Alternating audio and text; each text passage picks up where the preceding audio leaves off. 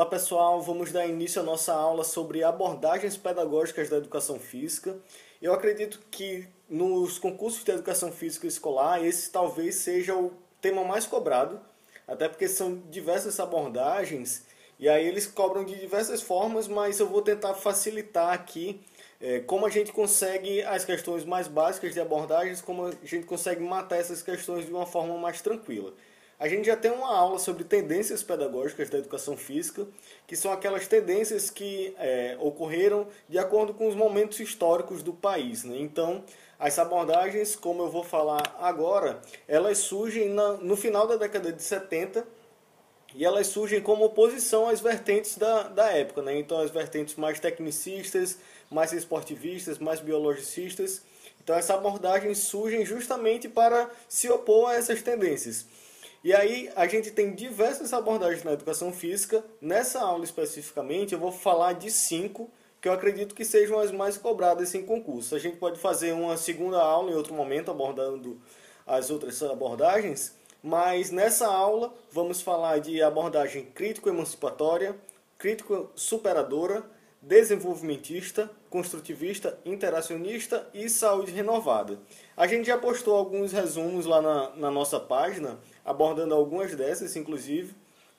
Você pode dar uma olhada lá, mas aqui eu vou tentar abordar um pouco mais aprofundado do que tem lá no resumo e ao final vou trazer um resumo justamente com é, algumas dicas de como a gente acertar questões de abordagens pedagógicas da educação física. Então vamos lá. Na abordagem crítico-emancipatória, o autor de referência é o Eleanor Kunz, né? Então, na abordagem crítico super, na crítico-emancipatória, na verdade, ela traz uma reflexão muito grande sobre o ensino dos esportes. Então, o ensino dos esportes na crítico-emancipatória é muito mais do que o mero ensino da técnica, né, da reprodução. E sim ela vê o esporte como uma transformação é, didático-pedagógica ali e um, uma forte ferramenta para a cidadania daquele aluno. Então é uma, uma abordagem que vai além da técnica, já é uma abordagem crítica, pensando justamente na formação do, da cidadania do, daquele jovem. Né? Então ela é crítica por questionar e analisar toda a realidade e emancipatória porque traz um processo contínuo de libertação do aluno das condições limitantes, sejam elas ela, seu modo de agir, o contexto social, enfim. É, ela traz quatro métodos, uma sequência de métodos de ensino que é conhecida como transcendência de limites. Os quatro, os quatro estágios desse, desse método seriam a encenação, a problematização, ampliação e reconstrução. Já caiu em algumas provas é, um pouco sobre essa transcendência de limites. Não é algo que seja muito recorrente, mas como já caiu, é importante a gente trazer aqui.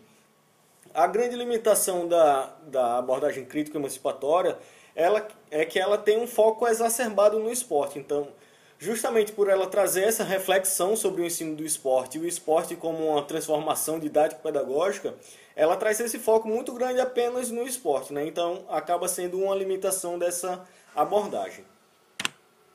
Na abordagem crítico-superadora, a gente tem como base aí a obra Metodologia do Ensino da Educação Física, né, do coletivo de autores. Acredito que seja uma das obras mais famosas do, da educação física escolar.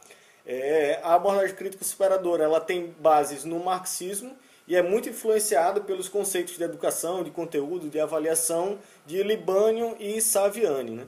Ela traz muito forte o discurso da justiça social, a transformação da realidade, a cultura corporal do movimento e uma questão que já caiu em, em, provas de concursos mais de uma vez, na verdade, são três características da abordagem crítico-superadora, que ela é diagnóstica, porque pretende ler os dados né, da realidade, interpretá-los e a partir disso emitir um juízo de valor. A partir desse julgamento, ela é judicativa, então ela julga os elementos da sociedade é, a partir de uma da ética de uma determinada classe social, né? então realmente a gente vê aí a as bases do marxismo, e ela também é teleológica, justamente porque busca uma direção dependendo da perspectiva de classes. Então, de fato, a gente vê essa influência do marxismo e como as três características da crítica superadora é que ela é diagnóstica, judicativa e teleológica. Ainda na abordagem crítica superadora, ela considera a relevância social dos conteúdos e a adequação às características sociocognitivas dos alunos, né? Então ela é muito mais do que apenas transmitir e reproduzir o conteúdo. Ela de fato é, se apropria do, das características sociocognitivas do, do aluno e do seu contexto, é, de certa forma geral ali para que o conhecimento seja de fato compartilhado, né? Então, o grande tema, o grande conteúdo da abordagem crítica superadora é a cultura corporal do movimento, que tem como temas o jogo, a ginástica, o esporte e a capoeira. Como eu falei, ela busca ensinar com profundidade os assuntos, não apenas transmiti-los e reproduzi-los, é, criando as possibilidades de produção crítica. Né? Ela de fato tem esse pensamento crítico, valoriza, valorizando a contextualização dos fatos. Então, quando a gente fala de abordagem crítico-superadora, a gente fala muito de cultura corporal do movimento, de contextualização dos fatos e da realidade. Como limitações, a gente tem a falta de propostas práticas. Né?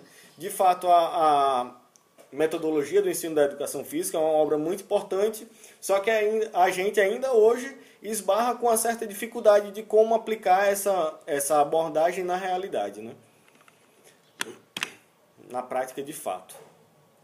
A abordagem desenvolvimentista, ela tem como autor principal o Gotani, baseado em Gallagher e Connolly, justamente porque são autores que trazem muito o desenvolvimento motor, né?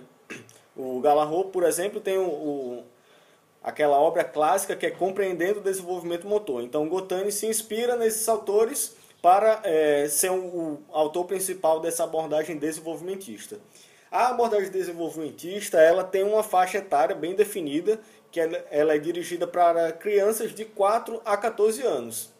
Baseadas nessas faixas etárias, ele traz os processos de aprendizagem e de movimento do o, aprendizagem e desenvolvimento, na verdade, baseada nessas faixas etárias. Né? Então, quando a gente vê lá nas fases do desenvolvimento motor de Galarro, a abordagem desenvolvimentista ela trabalha justamente em cima dessas fases de, de desenvolvimento motor para trazer a, a educação física de acordo com a faixa etária.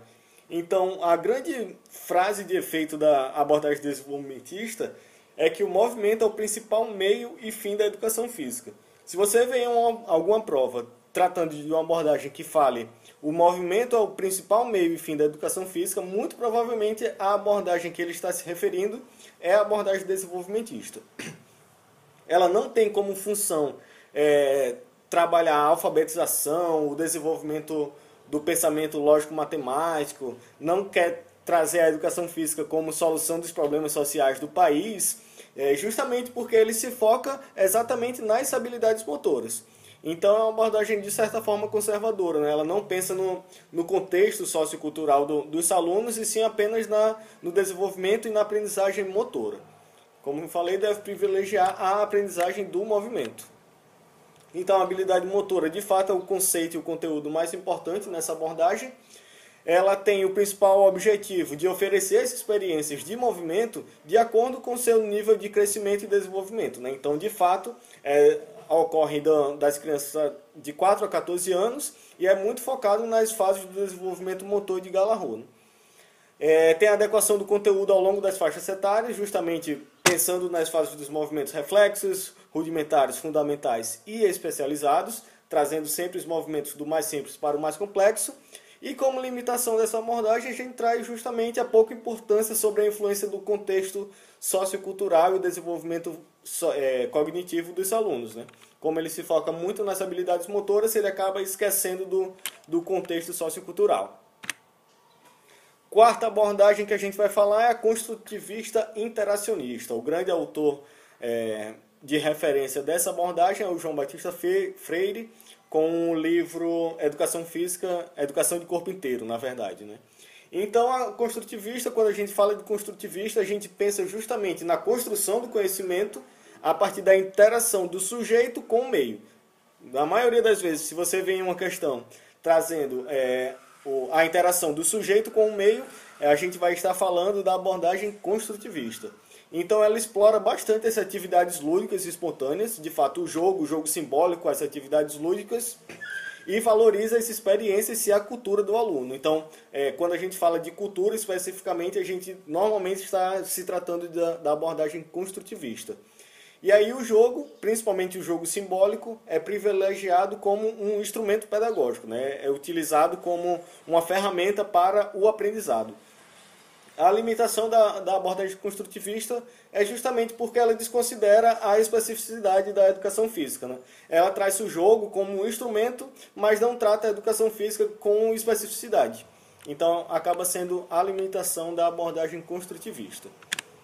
Na abordagem saúde renovada, que é a última que a gente vai falar por hoje, a gente tem como autores principais Guedes e Guedes e Narras, é, basicamente, a abordagem saúde renovada ela tem, um, de certa forma, uma base no, no modelo higienista, né, da promoção da saúde de uma forma geral, mas apesar de ter uma base na, na, na, tendência higienista, ela traz essa base de uma forma renovada, né, já pensando de forma um pouco mais ampla. Então, a grande ideia, o grande objetivo da abordagem saúde renovada é mudar atitudes e promover a prática sistemática de exercícios físicos. Então, os exercícios físicos não vão ser apenas realizados na escola, mas a ideia da abordagem é que a criança, mesmo quando, quando ela for crescendo, ela tenha um exercício físico em sua rotina de vida. Né? Então, as estratégias de educação física, de exercícios físicos para as aulas de educação física, acabam sendo não excludentes, diferente do modelo higienista. Né? Então, é justamente é, abordando todas essas pessoas, todos os alunos, para que quando eles se envelhecerem, eles tenham o exercício físico e a saúde, como promoção da saúde, de uma forma estruturada em suas vidas.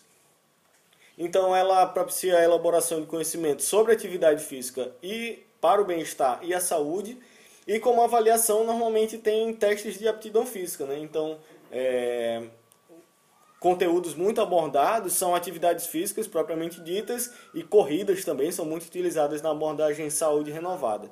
E aí acaba sendo a limitação dessa abordagem o foco no aspecto biomédico. Né? Então, é, como ele tem esse foco muito forte na, na promoção da saúde, no exercício físico e saúde, ele acaba se focando muito no aspecto biomédico e não tanto no contexto sociocultural.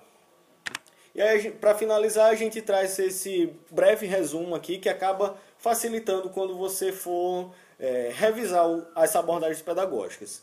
Então, a gente traz nesse quadro objetivos, a referência, o método de avaliação e os principais conteúdos. Na abordagem crítico-emancipatória, o principal objetivo está relacionado aos movimentos, aos esportes e à transformação social, mais espe especificamente esportes e transformação social, transformação didático-pedagógica e a sua relevância na, na construção da cidadania dos alunos. Né? Referência os a avaliação é a partir do processo ensino-aprendizagem e os conteúdos, além do movimento humano, é, é bom, é muito interessante a gente relembrar que o grande foco da, da abordagem crítico-emancipatória, na verdade, são os esportes. Né? Na abordagem crítico-superadora, o objetivo é trabalhar a cultura corporal do movimento e a realidade, tendo um foco é, bem relevante aí na justiça social. A referência ao coletivo de autores, a avaliação também a partir do processo de ensino-aprendizagem e como principal conteúdo o, a cultura corporal do movimento. Na abordagem desenvolvimentista, o objetivo é trabalhar experiências adequadas ao crescimento e ao desenvolvimento do aluno. Referência principal aí é o Gotani. A avaliação é a partir das habilidades motoras e suas fases de desenvolvimento e os conteúdos, as habilidades motoras de fato. Na abordagem construtivista interacionista, o objetivo é a construção do conhecimento a partir da interação do sujeito com o mundo, referência João Batista Freire. A avaliação é a partir do conhecimento e das experiências e da participação do aluno. Né? Então é muito, é, de fato, nas atividades lúdicas, naquele, no jogar de fato. Né? Então trabalha também a autoavaliação. Os conteúdos são as brincadeiras, os jogos e a ludicidade de uma forma geral. E, por último, na, na abordagem saúde renovada, são, o objetivo é trabalhar conceitos e a relação da atividade física, aptidão física e saúde. A referência Guedes e Guedes e Narras. A avaliação é a partir da aptidão física e da resistência. E os conteúdos são alguns exercícios resistidos, algumas corridas, enfim. Então, Relembrando algumas palavras-chave, quando a gente fala de crítico emancipatória, lembrar bastante sobre esporte, é, transformação social, é, a cidadania. Na abordagem crítico-superadora, quando a gente fala de realidade, de contextualizar fatos, é, cultura corporal do movimento.